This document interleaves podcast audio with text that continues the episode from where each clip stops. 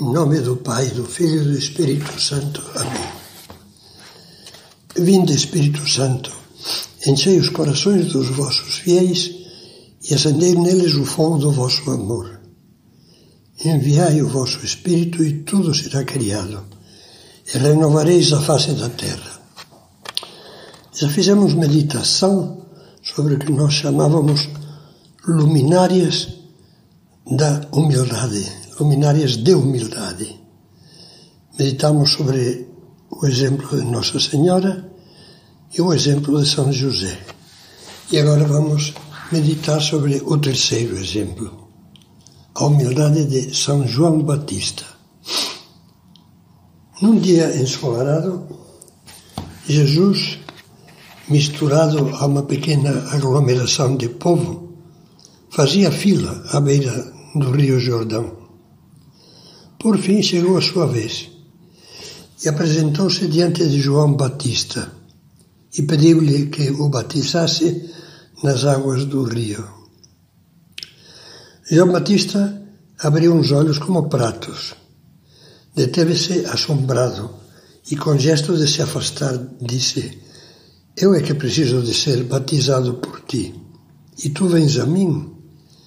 Jesus, porém, respondeu-lhe: Por ora deixa. É assim que devemos cumprir toda a justiça, quer dizer, todo o plano de Deus. E João batizou-o. O Batista tinha plena consciência de que Jesus era o Cristo, o Messias Salvador que todos os profetas haviam anunciado. E ele, João, o último dos profetas da antiga aliança, tinha a missão de preparar-lhe de, de maneira imediata o caminho. Antes do batismo de Jesus, João claramente havia ensinado: Eu vos batizo com água para a conversão. Mas aquele que vem depois de mim é mais poderoso do que eu, e eu não sou digno nem de levar suas sandálias. Ele vos batizará com o Espírito Santo e com fogo. De outra vez, apontando para Jesus que passava, João clamou: Eis o Cordeiro de Deus, aquele que tira o pecado do mundo, aludindo com isso à profecia de Isaías sobre o Messias sofredor. Entregou-se porque quis. Maltratado, não abriu a boca, qual cordeiro levado ao matadouro. Quando alguns perguntaram a João Batista se ele era o Messias esperado, cortou radicalmente a conversa. Eu não sou o Cristo. Eu sou a voz de quem clama no deserto. Endireitai o caminho para o Senhor. Ele era só o precursor, o que preparava o aparecimento do Salvador do mundo, a manifestação do Salvador do mundo. Quando Cristo começou a se manifestar publicamente, anunciando que havia chegado o reino de Deus, João se retirou humilde e feliz. Missão cumprida.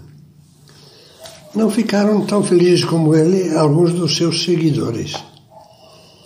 Tendo notícia de que Jesus fora com seus discípulos para a terra da Judeia e permanecendo ali com eles batizava, ficaram enciumados e foram falar com, com João: Mestre, aquele que estava contigo do outro lado do Jordão e de quem tu deste testemunho, está batizando e todos vão a ele. A reação de João foi a de um verdadeiro homem de Deus, cheio de humildade e de fé. Vós mesmos sois testemunhas, respondeu, daquilo que eu disse eu não sou Cristo, mas fui enviado à sua frente. Essa é a minha alegria, que agora é completa. Convém que ele cresça e eu diminua.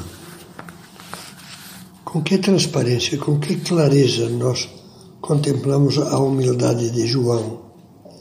Que bonita é a alegria de quem se entregou por inteiro a uma missão divina sem procurar louvores sem querer o reconhecimento nem a admiração de ninguém, e sem menos ainda atribuir-se méritos que não lhe correspondiam. ele só desejava cumprir a vontade de Deus, preparar o caminho para Cristo.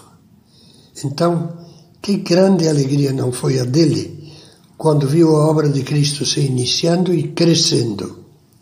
Uma alegria completa, dizia, tem como símbolo a beleza da estrela d'alva, que anuncia o dia e se apaga quando aparece o sol. Quantas dessas alegrias nós temos agora ou já tivemos? Isto é, alegrias puras, desprendidas, humildes, que nos fazem sentir feliz, felizes pelo bem e o sucesso dos outros, mesmo que por isso eles passem à nossa frente.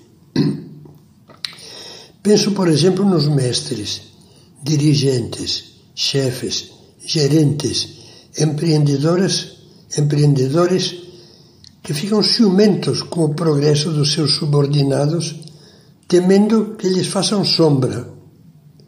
Não será que, em vez disso, a nós nos domina a inveja? A tristeza que nos leva a comparar-nos, a temer e denegrir os que nos superam? Ou seja, a tristeza causada por um bem alheio, que é a definição exata da inveja.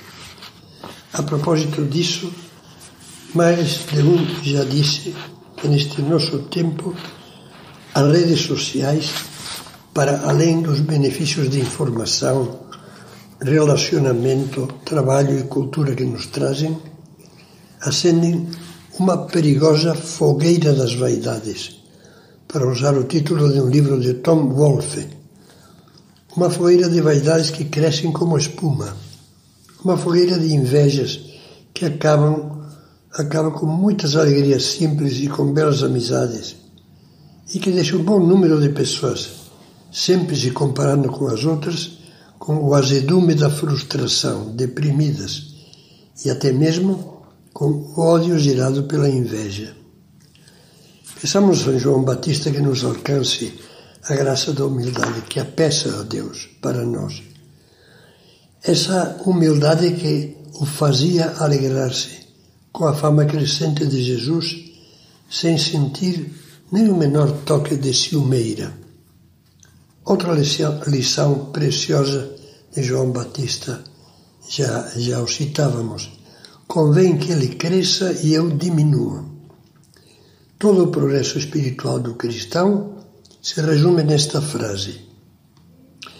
Lembremos que Deus é amor e que o Espírito Santo ou melhor, que é pelo Espírito Santo, que é o amor divino, o amor que nos santifica, derramado nos nossos corações, o nosso amadurecimento, repito, graças à ação do Espírito Santo, consiste em progredir no amor, como escreveu São Paulo. Isto dá-se se lhe abrimos espaço na alma, desocupando-a do domínio orgulhoso do eu. A santificação é o processo do amor que cresce com a graça de Deus, ao mesmo tempo em que o tempo em que o egocentrismo vai diminuindo. Como se nota o amadurecimento no amor? Pelo crescimento desses brotos de amor que são as virtudes. O amor faz crescer a fé, a confiança, dá vida e vigor à fortaleza para lutar contra as más inclinações e tenacidade para perseverar, dá vitalidade à caridade, à dedicação ao próximo, proporciona garbo e coragem, coragem para carregar a cruz com paz e até com alegria. Quando percebemos que o nosso eu grita demais, eu quero, eu não gosto, eu não posso, é demais para mim, tenho o direito, não me incomodem, etc. Isso significa que Deus diminuiu em nós, ao passo que o egoísmo cresceu demais. Peçamos ao Espírito Santo o amor que nos falta. Um amor como o de João Batista, que queria fazer da sua vida um espaço de serviço totalmente aberto, aberto ao amor a Deus e ao próximo.